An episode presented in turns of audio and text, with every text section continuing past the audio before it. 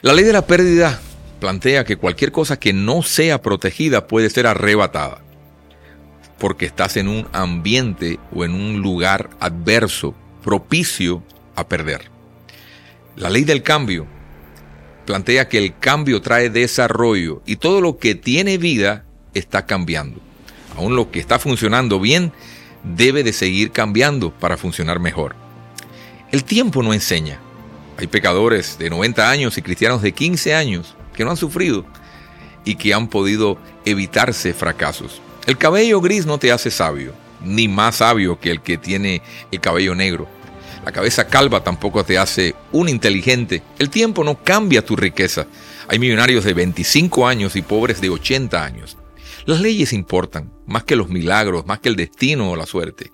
He visto un denominador común. La persona que siempre está criticando hoy, señalando, condenando, inconforme con otros, por lo general, más del 95% de ese tipo de gente nunca será un ejemplo ni en su casa, ni en su entorno, ni con sus hijos, ni con sus compañeros de trabajo, porque el denominador de gente así siempre será la pérdida y la pobreza.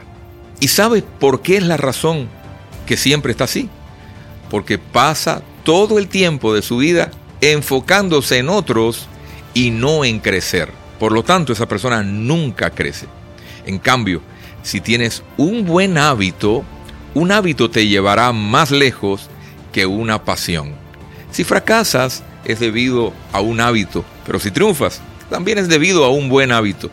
La oposición que venciste ayer puede matarte hoy si no pones ojo. ¿Cómo poder vencer al gigante de hoy? Hace días estaba hablando con la iglesia y estaba compartiéndole el nombre de un gigante nuevo que enfrentó David, llamado Isvivenot. Isvivenot viene por todo lo que tú tienes. Su nombre significa oposición en tu casa. Viene por lo que tienes en casa. No puedes luchar batallas de adultos con tácticas de adolescentes. Tienes que crecer. Tienes que crecer en la unción. Tienes que crecer en la revelación. No uses las mismas armas de la calle. No uses las mismas armas que usabas cuando estabas en la oscuridad. Trata de entender que estás entrando en una nueva temporada y una nueva estrategia. La comunión con Dios te dará la estrategia. Dios trae y te conecta con gente que te darán nuevas estrategias. No te juntes con perdedores, escoge tus consejeros. David recibió ayuda de alguien que anteriormente lo había decepcionado. Su nombre era Abisai.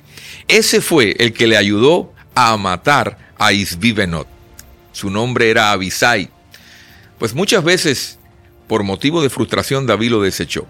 Pero Dios puede utilizar a personas que anteriormente te causaron estorbos para convertirse en una verdadera ayuda cuando y donde la ocasión lo amerita. Recuerda la historia de Esvivenot. No deseches a aquellos que un día te pudieron haber decepcionado, cuando hoy pueden ser un instrumento para bendecirte.